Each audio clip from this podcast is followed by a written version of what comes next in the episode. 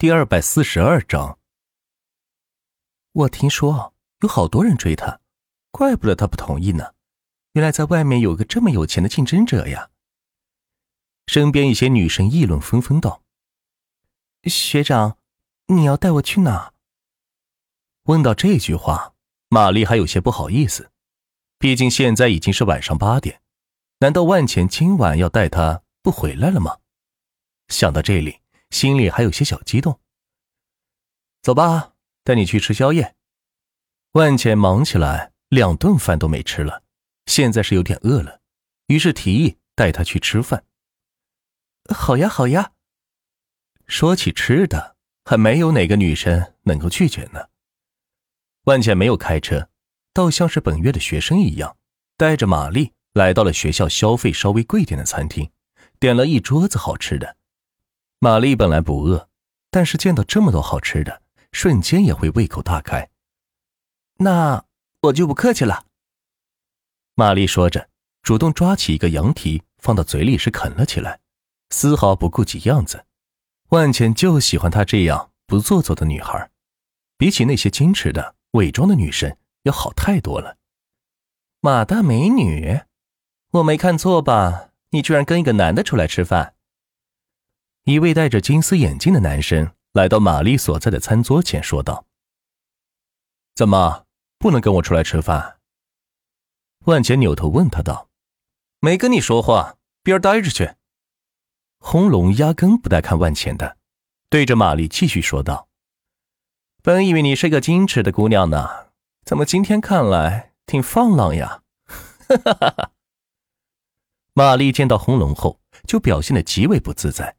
吃也不是，不吃也不是。原来轰龙是他的追求者之一，并且是最舍得为他花钱的追求者。前前后后给他买的礼物超过了十万，但是玛丽一次都没有接受，因为她不喜欢他这种表里不一的人。据他所知，轰隆的父亲是魔都一家生产涂料的老板，听说在什么俱乐部里也是非常有名气的人物，但是家里具体有多少钱，只有他自己知道。学校里的一些富二代平常都不敢招惹他，毕竟家里生意场上有来往的人就那么多，得罪了商场大鳄是会给自己家企业带来灭顶之灾的。唉，今天苍蝇有点多，要不咱换个地方吃？别呀，学长，点了这么多菜，不吃多浪费呀。玛丽用筷子夹起一根鱿鱼丝，就放进嘴里咀嚼道。你他妈说谁是苍蝇呢？红龙听出来万茜的意思，立马回应道：“一只戴着金丝眼镜的绿眼苍蝇。”万茜这个比喻把对面的玛丽给逗笑了。红龙一听，还真是在骂自己，并且当着自己喜欢人的面让自己出丑，实在忍不了，一巴掌朝着万茜扇来，却被万茜向后躲过，端起桌上的汤水是直接泼了过去。啊！红龙捂着脸大喊道：“此时，餐厅负责人、厨师都跑了过来，见到红龙被人这样欺负，一个个都义愤填膺。毕竟他父亲在魔都还是有些影响力的，跟他们之间多少也是有些业务往来。看着他儿子在自己餐厅被人这样欺负，如果不做些什么，实在是无法交代。可等到看到泼汤的人是万钱后，一个个又冷静下来，这可是校董，更是得罪不起。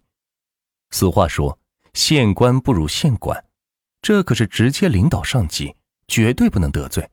于是跑了过来后，又慢慢的退了回去，暗暗是为校董捏了一把汗。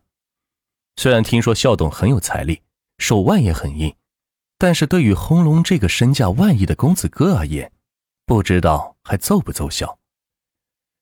家人没教育你吗？出门在外要有礼貌。万钱一边吃着菜，一边说道，压根儿就没有看他。不要动不动就动手，不知道对方实力如何，是很容易吃亏的。万钱喝着汤，飘飘然说道，压根就没有看他。红龙从旁边桌子拿了大量的餐巾纸，擦了脸部和衣服，没想到万钱居然敢对自己动手。你你，我不管你是谁，你死定了！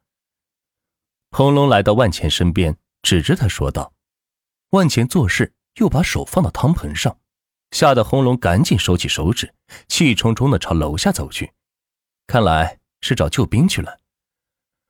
哎，好好一顿饭被他给搅和了。”万钱无奈的叹息道：“学长，都是我不好，是我他才……”玛丽觉得是自己的错，于是道歉道。怎么是你的错呢？有些人就喜欢仗着自己有俩臭钱，就不知道自己是谁了，以为天下人都要服从于他，殊不知天外有天，人外有人。万钱透过二楼窗户看着楼下说道。玛丽似懂非懂的点点头，在他眼里，若是万钱说自己没钱，那就没人敢说自己有钱了。他可是见过万钱张张口就是几百亿的生意。这简直是超出了常人的理解范畴。酒足饭饱之后，万茜说道：“玛丽，你还记得答应过我开瑜伽班的事情吗？”玛丽用纸巾擦擦嘴，用力的点点头：“嗯，记得。怎么了，学长？现在可以开了吗？”“嗯，我之前接应的那个钱通培训班已经上市了，现在要扩张各种兴趣班。”你若是认识其他兴趣班的老师，也可以向我推荐呀。万钱把玩着精美的餐具说道：“好呀，学长。嗯，不过我现在还要上学，可能没有太多时间教学。”玛丽顾及到现实因素说道：“没关系，我在这学校里给你盖一栋楼，专门用来培训瑜伽老师。培训出来的瑜伽老师可以再到社会上教课，这样一来，你既有收入，又可以。”兼顾学习，万茜说道。玛丽听了万茜的提议，是吓了一跳，没想到万茜为了让自己教瑜伽，居然要在学校专门盖个楼，这也太奢侈了吧！万茜见玛丽没有吭声，知道这是默许的意思。行，那就按照这样办了。你最近可以编排一下瑜伽教程，准备教课。我这边筹建大楼，两三天就可以完工了。万浅将刀具放在盘子里，说道：“之前说让陆江涛看周围是否有适合土地，该拿就拿下。如今不知道是怎么样了。作为学校，自然可以经营多种教育项目，只不过一般的学校财力不足，所以一般只会选择一些主门的学业来教授，将有限的资金用于有限的学业上。但是万钱完全不必在乎这一点。学长。”我吃好了，行，那我们走吧。万钱带着玛丽下了楼，经过了一片乌漆抹黑的小树林。玛丽心跳加快，不知道万钱想做什么。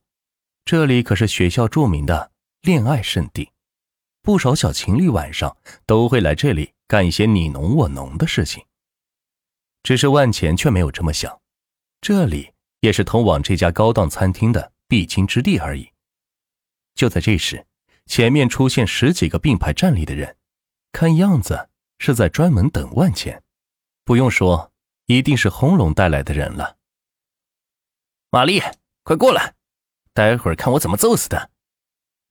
轰龙用手指着万钱说道，同时身后十几个人已经摩拳擦掌，准备动手。在学校什么没学会，学会立山头了。没办法，轰龙的家庭势力太大。背靠大树好乘凉，家里面的生意也都靠着轰隆才得以支持。唉，看来我应该把我的头像挂在学校门口，这样你们才知道我是你们的校董。万钱让玛丽站在自己身后说道。轰隆身后的人一听，顿时一愣，不知道万钱说的是真是假，就连轰隆也是一阵迷茫。自己倒是听说过学校换了个校董。